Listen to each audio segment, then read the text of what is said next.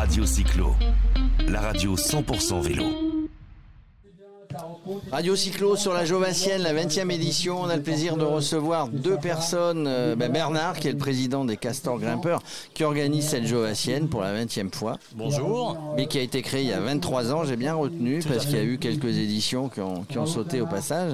Salut Bernard. Bonjour, bonjour Jérôme. Merci euh, de nous, de nous recevoir sur ton plateau, parce que c'est vrai qu'on va pouvoir euh, discuter un peu bah, de la Jovassienne, puis de d'autres choses, de la base VTT, euh, La biker base. VTT, on aura tout à l'heure Madame le maire qui viendra nous parler de, de, de, de, de Jouiter de, de, de jeux 2024. On est avec aussi Nicolas. Salut Nicolas.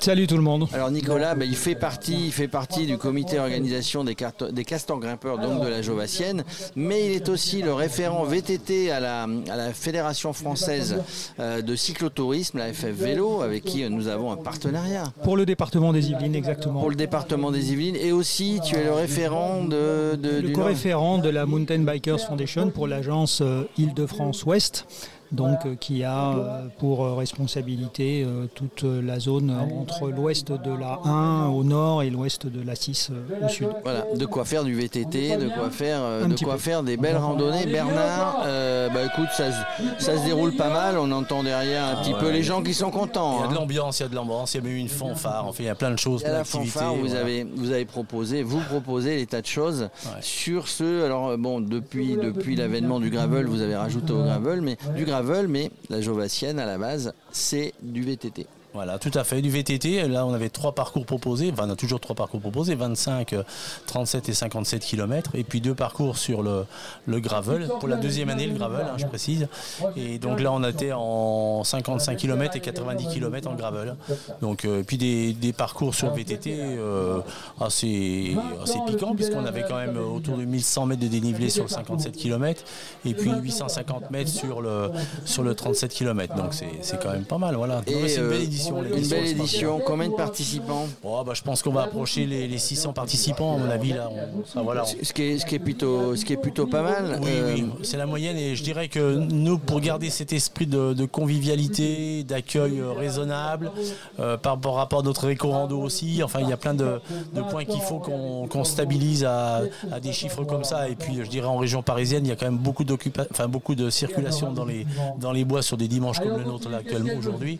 Donc là, c'est pas évident de- d'avoir 600 personnes qui, euh, qui, qui circulent comme ça avec des promeneurs, des cavaliers quelquefois. Enfin bon, de- donc Oui. c'est voilà, le fait d'être dans des forêts proches de- des grandes villes, hein, que ce soit Vélizy, Meudon, euh, Buc, Versailles. Bon, bah donc c'est normal euh, de se limiter dans le nombre de participants. Je Comme on dit, le chose. partage de la route, et ben aujourd'hui Voilà. c'est le partage euh, de la forêt. C'est bien ça, Nicolas. Il faut, il faut partager, Euh, mais profitons de ces belles forêts qui entourent Jouy en Josas euh, pour faire du VTT.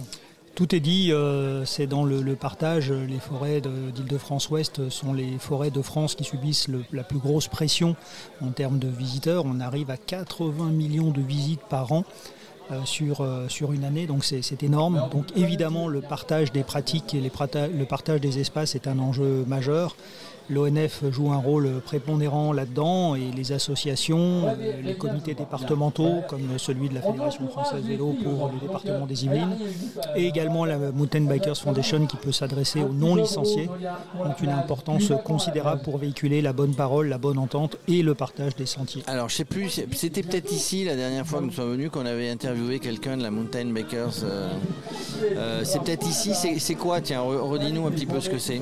Mountain Bikers Foundation, c'est une euh, association qui a été fondée il y a une vingtaine d'années, qui est présente dans toute, dans toute la France et qui a pour vocation de promouvoir les bonnes pratiques pour, pour le VTT. Les bonnes pratiques, c'est de ne pas laisser son, empreinte sur le sol, c'est de respecter les sentiers, c'est de ne pas tracer de nouveaux sentiers, c'est de justement respecter les autres usagers. Quand un virage euh, est aveugle, on ralentit, on se signale, on salue. Donc, c'est un code de, bon, de bonne conduite, on va dire. Pour être membre de la Mountain Bikers Foundation, dont d'ailleurs les castors grimpeurs euh, est un membre bienfaiteur, et j'en remercie euh, Bernard, euh, il faut signer cette charte de bonne conduite. C'est des, engagements euh, très clairs qui sont disponibles sur notre site et que tout à chacun doit respecter. C'est la condition sine qua non pour que notre beau sport puisse continuer. Euh, autrement, on ne pourra plus si on abîme tous ces beaux chemins. Alors, on est sur un label éco, éco, éco rando, hein, c'est ça C'est un label en fait qui est alors qui est sport, appelé plutôt sport responsable, sport environnement, donc éco-responsabilité. On a eu le, la, enfin la chance. Non, parce qu'on a travaillé sur ce, sur ce label l'année dernière, justement au niveau du comité départemental olympique et sportif pour avoir ce, premier label. Donc là, on a la première étoile, on en est relativement fiers. Maintenant, il va falloir euh, continuer et œuvrer justement encore pour, euh, je dirais, laisser une empreinte carbone la plus, euh, la plus petite possible. Quoi. La plus petite possible. Eh évidemment, hein, quand on est éco-rando, il faut, il faut rentrer dans des, il faut rentrer dans des critères. Et puis il y a des choses toutes simples. Là, bon, par exemple, surtout nos ravitaillements, on n'a pas de gobelet.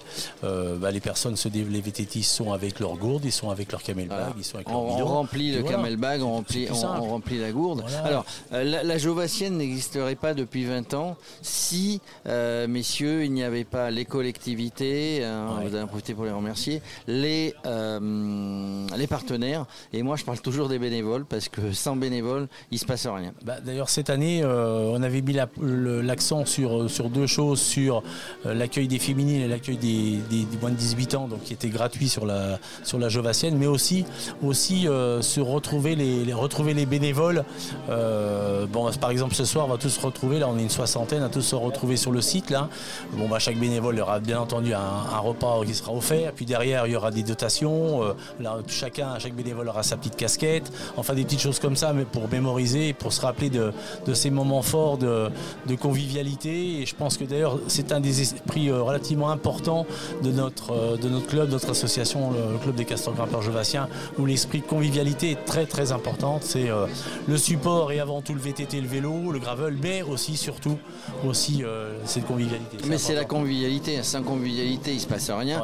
Nicolas, on dit, on voit, là, il y a, des hommes, des femmes, des, des, des jeunes, des vieux, des moins, des moins jeunes. on dit que c'est les jeunes quand ils se mettent au vélo. Je ne sais pas si vous allez me dire au si s'il y a une section jeune, mais, mais hum, les jeunes se mettent plutôt au VTT qu'au vélo-route aujourd'hui. Ah, c'est clairement ce qu'on ressent dans les, euh, dans les écoles de vélo de, la fédération. Euh, dans notre euh, département, qui est le deuxième département de France en nombre de licenciés, à 80%, des écoles sont euh, dédiées au, VTT. Donc oui, le, VTT pour, pour les jeunes, c'est top. Alors dans le vélo, de manière euh, générale et depuis très longtemps, on a d'excellents résultats, mais particulièrement là en VTT, en enduro, sur des nouvelles disciplines qu'est l'enduro, qui est un petit peu à mi-chemin entre euh, le cross-country et la DH, on a des résultats absolument excellents.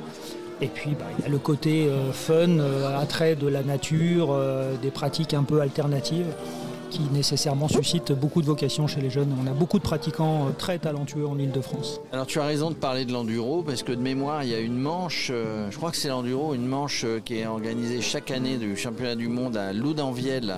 à Loudanviel où on a été, où on a été une fois, où on y est parfois avec le, Tour de France. Et je crois qu'il y a pas mal de, chez les jeunes de champions, de championnes et de champions du monde de l'enduro. Absolument, des champions absolument brillants, aussi bien chez les féminines chez les garçons, chez les jeunes, chez les seniors et même euh, chez les masters. D'ailleurs, on aura un ancien champion DH euh, euh, tout à l'heure, à 13h, qui va nous, rendre visite, champion DH UCI 2008. Eh bien, il faudra qu'il vienne. Il, va falloir, il, va falloir, évidemment qu'il passe par Radio Cyclo. Voilà, aujourd'hui, pour, pour conclure, une belle organisation. tout, le monde, tout, le monde, tout le monde a le sourire.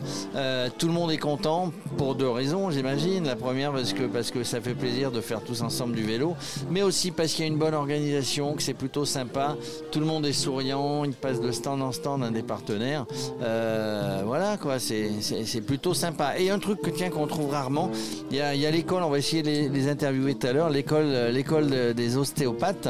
Euh, comment ça s'appelle? Ostéobio. Ostéobio. Et ben avec, avec les jeunes qui apprennent et qui euh, ben, à la sortie de à la sortie de de, de, de, chaque parcours, de chaque randonnée, ben, on peut aller se faire, se faire remettre en place. Il y a aussi une réflexion réflexologue, Une masseuse. une masseuse, euh, voilà. Vraiment, euh, j'ai rarement vu une organisation euh, aussi poussée. Et puis pour mémoriser le, la 20e édition de la Jovassienne, chaque participant peut aller sur Photobooth là-bas, euh, se faire prendre en photo avec un fond d'écran assez sympa où justement en plus on a euh, donc pour mémoriser cet instant euh, 20e Jovassienne un fond d'écran avec la 20e Jovassienne. Enfin bon là c'est assez, Voilà, c'est assez le, sympa, le souvenir. Voilà, tu sais quoi? souvenir. On se retrouve dans, on se retrouve dans 20 ans. hein.